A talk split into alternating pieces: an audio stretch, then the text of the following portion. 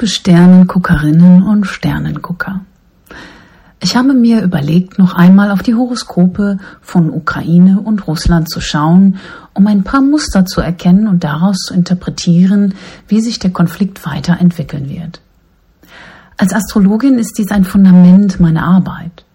In die Vergangenheit zu schauen und aus der Geschichte und den Geschehnissen am Himmel, die zu jener Zeit auftraten, Muster zu erkennen, um diese sinnvoll für die Zukunft zu nutzen. Und es ist immer gut, aus der Geschichte zu lernen und jene Muster in die Zukunft zu transponieren, um Leid zu vermeiden. Und das Interessante ist, dass wir auch hier ganz bestimmte Muster sehen, die seit einiger Zeit zwischen beiden Ländern immer wiederkehrend auftreten und zu bestimmten Reaktionen und Handlungen zwischen beiden Ländern führen. Und eines der wichtigsten Muster, eines der wichtigsten Themen, die immer wieder zwischen beiden Ländern auftauchen, ist die Konjunktion von Saturn und Pluto. Diese lässt sich zurückverfolgen bis zum Jahre 1947, als der Kalte Krieg begann. Saturn und Pluto kamen in Konjunktion im Jahre 47 bis 48 und läuteten den Beginn des Kalten Krieges sozusagen ein. Damals kamen sie zusammen in dem Tierkreiszeichen Krebs, das genau entgegengesetzt zum Tierkreiszeichen Steinbock ist, in dem sie aktuell in Konjunktion stehen. Und dort sind sie bereits seit zwei Jahren. Und es zeigt die Intensität der Konjunktion an und somit auch die Intensität der Beziehung zwischen Russland und der Ukraine bzw. dem Westen. Aber warum ist es ausgerechnet die Konjunktion zwischen Saturn und Pluto?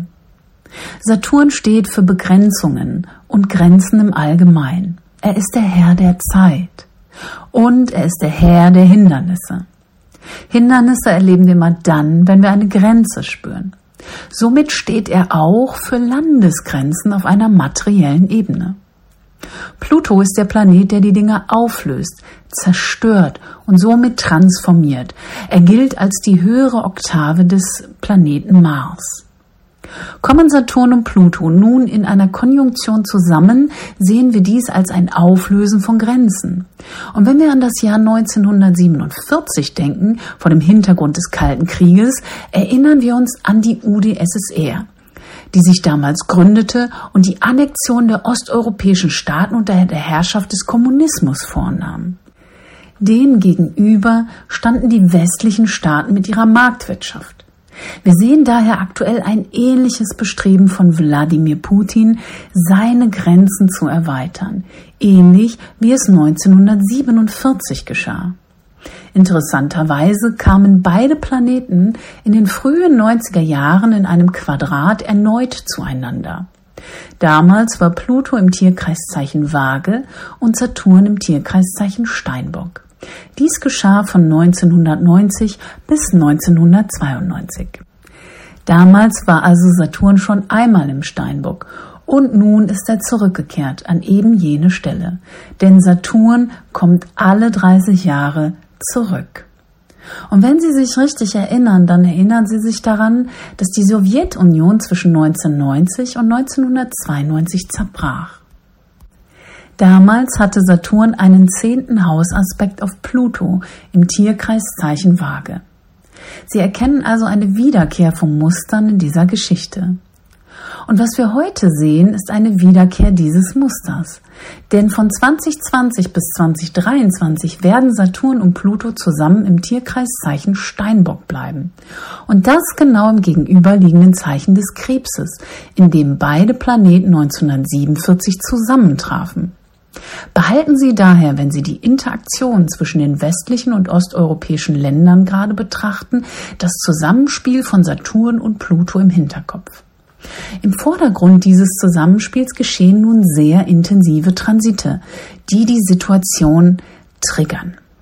Der wichtigste Transit ist die Zusammenkunft von Mars und Venus.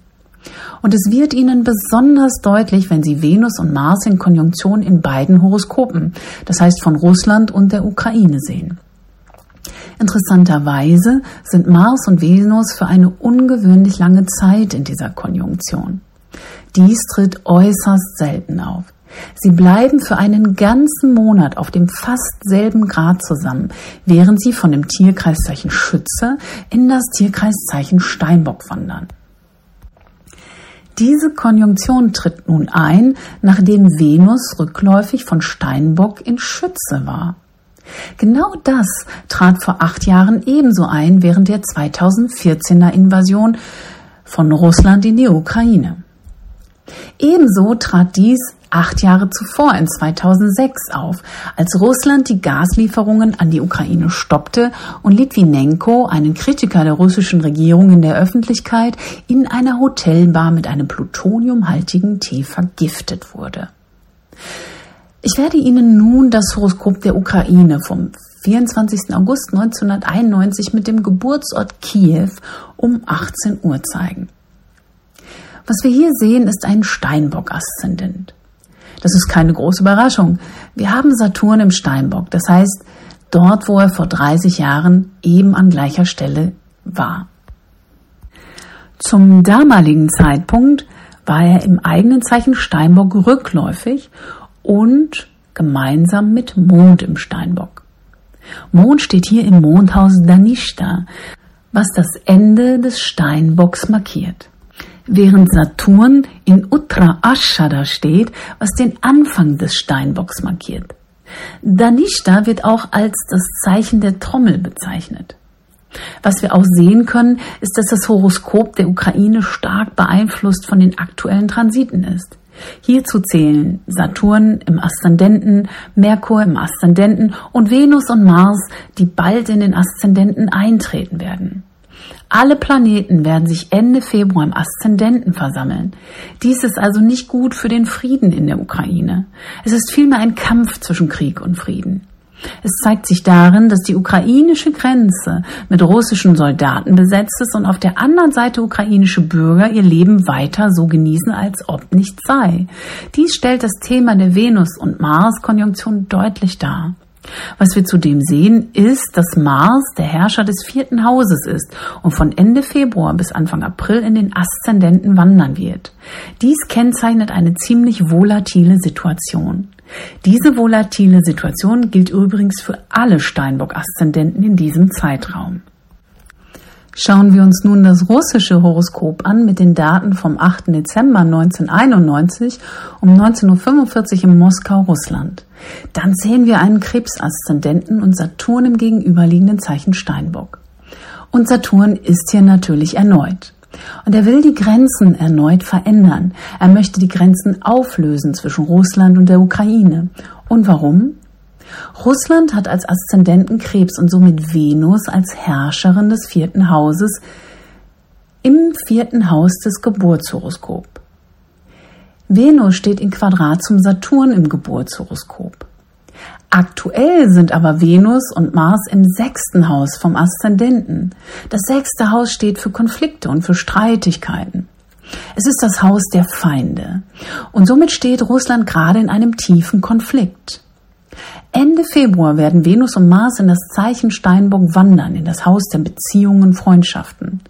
Interessant ist hier auch, dass die Venus als Zeichenherrscherin des vierten Hauses im russischen Horoskop und Mars als Zeichenherrscher des vierten Hauses im ukrainischen Horoskop nun in Konjunktion stehen. Dies zeigt den Konflikt beider Länder bis Ende April an. Bedenken Sie, dass Saturn und Pluto in Konjunktion im siebten Haus des, Horus, des russischen Horoskops bestehen. Erinnern Sie sich daran, dass im Geburtshoroskop Pluto im Quadrat zu Saturn steht und Saturn einen zehnten Hausaspekt auf Pluto wirft, in Konjunktion mit Venus. All dies geschieht nun im vierten Haus des Horoskops, im Haus der Heimat, des eigenen Zuhauses. Und was geschah zu dieser Zeit?